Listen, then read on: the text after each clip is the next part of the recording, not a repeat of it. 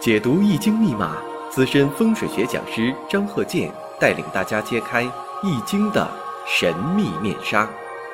周易新天地，五行解奥秘。请听周易五行。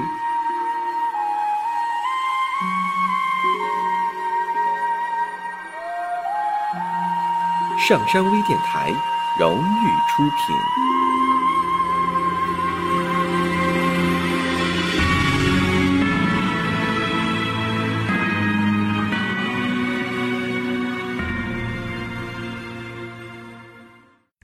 大家好，我是张鹤剑。周易五行，我们这一堂啊，把上两堂所讲的我总结的这个七个日子，我说一下。那这个七个日子呢，代表什么意思呢？就是对感情的一些影响问题。那么，首先甲子日、甲子日、乙巳日、庚午日、辛亥日、甲午日、庚子日、癸亥日。这癸亥日大家都能知道啊，那又是十个大拜日，又是阴差阳错日。这个天干地支啊，这癸亥日啊，实践当中啊，也证明了确实不大好。你像这个，呃，小孩啊，临到这个情况啊，经常的给他花钱，这家长给他花钱，多种情况。你像这个有病给他花钱，上学呀，这个补课呀，各种补习班啊，花不少钱，而且呢，没有什么成就。还有呢，专门上网打游戏花钱，各种情况的花钱，但是呢，最后呢，一无所获，没有任何的成就。那我说这个七个日子啊，都有什么特点呢？首先会出现什么呢？自作沐浴，这是一种情况。还有什么呢？下边呢做的是官星，有这种情况。自作沐浴啊，表现的也挺多。所以这七个日子出现之后，当然了，你还得把这个。呃，生日五行啊，通盘考虑，你不能说看着这个日子啊就一定下结论，那这个太武断了，不能盲人摸象的做法。你不能说一看到这个人爱脸红，你就说他血压高。但是呢，脸红呢，血压高的一种表现形式，但是呢也不全是。所以呢，你得必须科学的判断，综合的去分析。下面呢，我把这个例子啊拿出来，大家可以试着分析一下。那么这个例子我看一下啊，甲申、癸酉、丙戌、癸巳，大家呢可以试着分析一下。当然呢，我说这个例子呢，我得事先说一下，他这个日主呢并不在这个七个日子当中，所以我讲课呢，我并不是说我讲这堂课，我这个例子就是跟这七个日子就对上了，那太简单了。所以这个呢，你还得动点脑筋去分析，但是呢。跟我说的这个情况啊有点相仿，所以下面呢我讲这个例子，你看这个甲子日、乙巳日、庚午日、辛亥日、甲午日、庚子日、癸亥日，啊这种情况，一个是自作沐浴，一个是呢坐在这个官星上。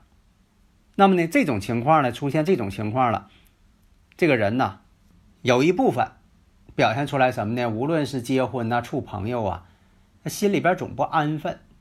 就是平时讲的这个人呢，比较风流一些，他不安分。那么乙巳日呢，咱们也讲过，那有什么特点？那么呢，我看一下，多数情况都是出现了这个金水强旺，所以呢，再结合它是否是金水强旺，是否是伤官重现，或者是偏财太多，或者是天干地支相合太多。那么呢，都容易出现这种感情上的不稳定，水性杨花。如果从这个女士的角度来说，官星偏官星重复出现，或者是日支相冲，或者是有伤官重复出现，女士呢就是这个伤官呢特别厉害，它也影响到这个家庭啊、感情啊、婚姻这方面。日支相冲，夫缘浅嘛。如果男士呢少爱正妻，心情飘荡。天干地支呢相合太多，也容易出现这种状况。为什么呢？相合太多呀，人缘都比较好。有的时候呢，见面呢自来熟，说说话就认识了，啊，特别的这个亲近。那有的时候出现这种状况，心情的一些转移，那怨谁呀？有的时候呢也没法说都怨谁，但是有的时候特点特别明显，像这个七宫啊跟这个比肩劫财相合了，或者是官星啊偏官星啊又合为其他的五行了，那这个事儿呢有的时候啊是出于一种报复心理，啊看这个自己老公啊或者是自己妻子啊对自己呢啊在这方面感情啊太薄弱了，他也就是慢慢的也就。冷漠了，冷淡了。像刚才说的五行：甲申、癸酉、丙戌、癸巳。那说到这儿呢，大家呢马上就能反应过来了。那这个五行呢，地支上我们看一下：申酉戌，三会金局，这已经会成金局了。如果说这是个男士的话，这种会金局之后，正好会成财局了。为什么呢？他是丙火日主，会成财局了。那财星太多了。本身呢，这个局面呢，就是金水旺盛、多情之人。如果说四柱财星太多，身弱不胜财，担不住这些财星了。如果运程呢再出现这个丁丑，代表什么呢？七星入库，而且呢巳酉也合成金局。但是如果是运程造成的，运过，马上呢就起变化，运程过了。所以有经常说啊，当初你这个爱我呀，或怎么样啊，都是假的。这个呢，不能那么定论。那当初他喜欢谁呢？他是真的。他过了这个运程了，他心情又变了。人他也是会变的嘛。